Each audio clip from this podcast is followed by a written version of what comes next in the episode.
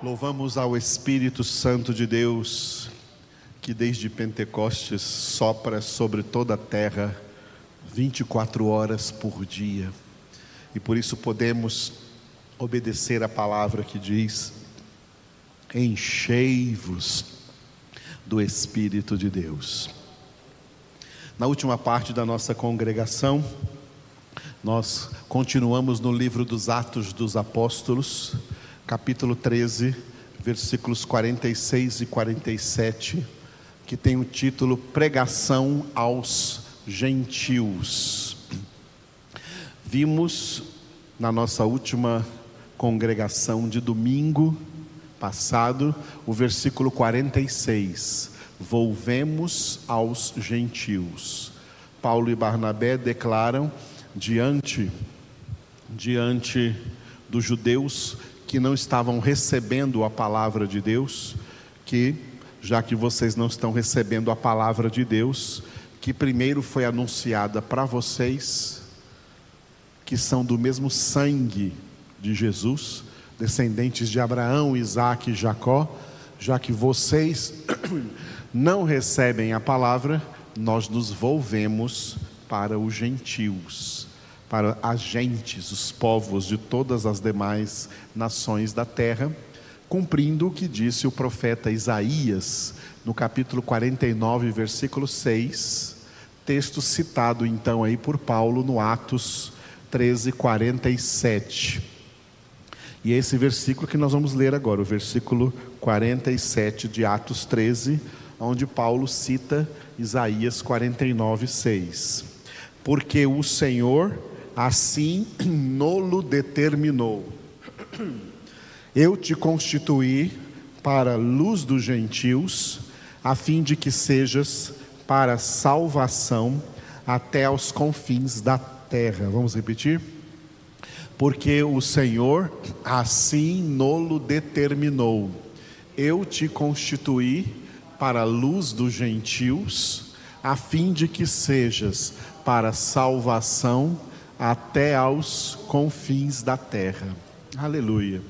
Vamos ver como que essa citação de Paulo está literalmente em Isaías 49, 6.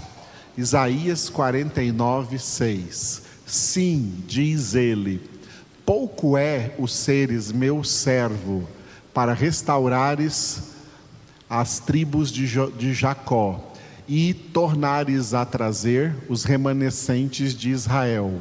Também te dei como luz para os gentios, para seres a minha salvação até a extremidade da terra. Repetindo? Sim, diz ele, pouco é os seres meu servo, para restaurares as tribos de Jacó e tornares a trazer os remanescentes de Israel. Também te dei como luz para os gentios, para seres a minha salvação até a extremidade da terra. Aleluia. Este é um dos textos do livro do profeta Isaías, onde Jesus Cristo é anunciado pelo próprio Pai como seu servo. O texto mais clássico, onde o Pai apresenta Jesus como seu servo, é o capítulo 42. É a partir do capítulo 42 do livro do profeta Isaías que Deus Pai apresenta Jesus como seu servo. Um dos títulos de Jesus é o servo de Deus. O servo de Deus. E o interessante é que essa palavra, essa palavra, o servo de Deus, aplicada para Jesus, no hebraico foi escrito Eved. Eved é a palavra servo no hebraico, servo ou escravo.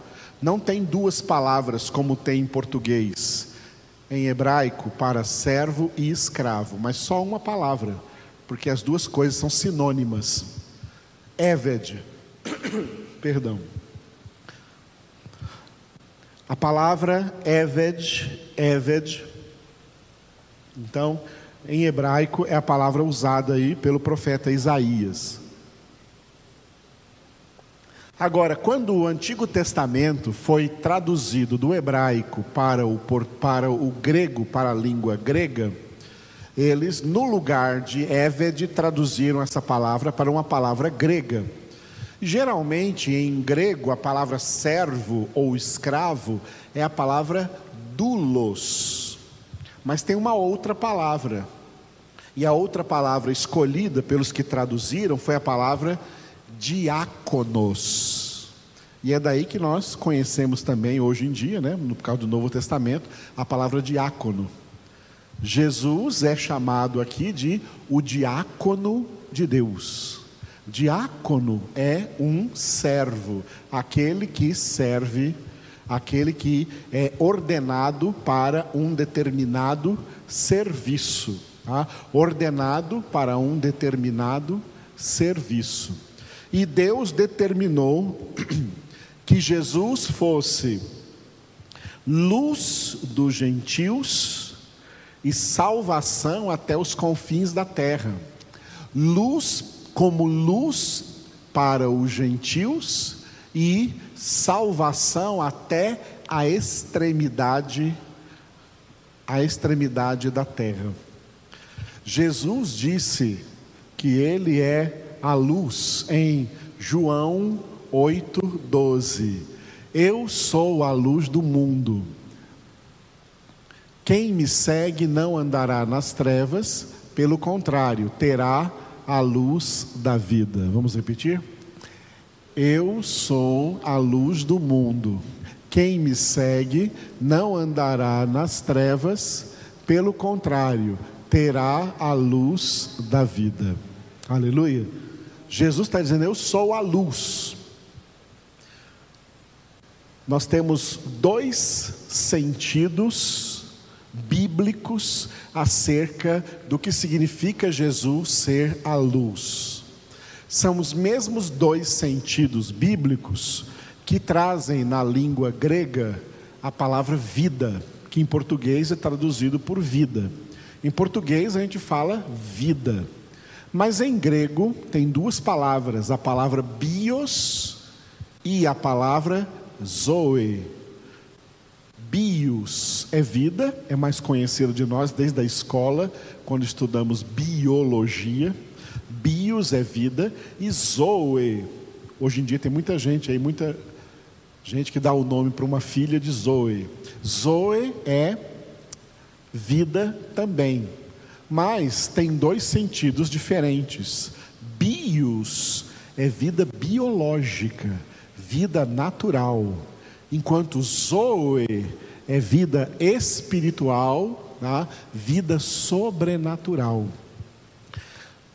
O apóstolo João escreveu também, quando ele escreveu o primeiro capítulo do Evangelho segundo João, ele escreveu dizendo assim que o Verbo, Jesus, era a verdadeira luz que, vindo ao mundo, ilumina todo homem.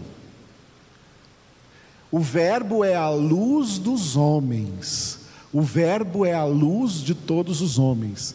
Que luz é essa? Assim como tem vida bios e vida zoe, também tem luz natural e luz sobrenatural. Jesus é a luz natural de todos os homens, a bios, a vida natural de todos os homens. Mesmo os ímpios que não conhecem Jesus e não têm Jesus, Jesus é neles a vida. Jesus é quem deu a eles essa vida bios, essa vida biológica. Jesus é a luz natural, mantendo-os vivos por toda a eternidade, mesmo depois daqui no estado de condenação. Mas Jesus é a luz no sentido de Zoe, no sentido de vida sobrenatural, e aí é no sentido de salvação, tá? No sentido de salvação. As pessoas não salvas, elas só têm bios, elas só têm vida natural, elas só têm luz natural, e elas receberam isso de Deus. Isso é Jesus. Mas as pessoas salvas, além de bios, elas também têm zoe.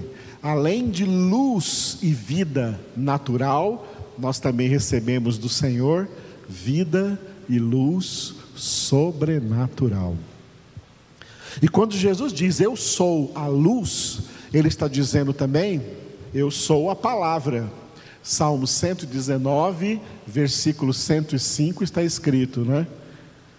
Lâmpada para os meus passos é a tua palavra, luz para o meu caminho. Jesus é luz, Jesus é a palavra de Deus nas nossas vidas.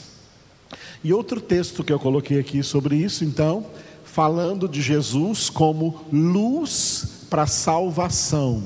Atos 4:12, o apóstolo Pedro pregando em Jerusalém disse: "E não há salvação em nenhum outro, porque abaixo do céu não existe nenhum outro nome dado entre os homens, pelo qual importa que sejamos salvos." Vamos repetir? E não há salvação em nenhum outro, porque abaixo do céu não existe nenhum outro nome dado entre os homens, pelo qual importa que sejamos salvos. Aleluia. Não há salvação em nenhum outro nome. Quando a gente fala um outro nome, a gente às vezes pensa uma pessoa, porque cada pessoa tem um nome. Mas não somente nome de pessoa, também nome de instituição religiosa, ou nome de igreja, denominacionalismo, tá?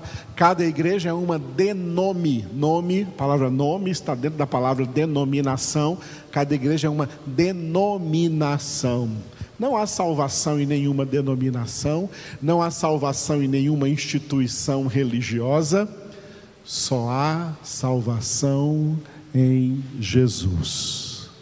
Jesus Cristo, Filho de Deus, é o único Salvador. Essa foi a mensagem central do Evangelho que Paulo e Barnabé pregaram em Antioquia da Pisídia e continua sendo esta a mensagem central do Evangelho. Para de olhar para homens, de olhar para instituições e olhe para Jesus. Tudo que você precisa, você já tem em Jesus. Olhe para Jesus. Nós, filhos de Deus, somos orientados a percorrer essa carreira de santidade que nos está proposta olhando firmemente para Jesus, que é o Autor e Consumador da nossa fé. Olhe para Jesus.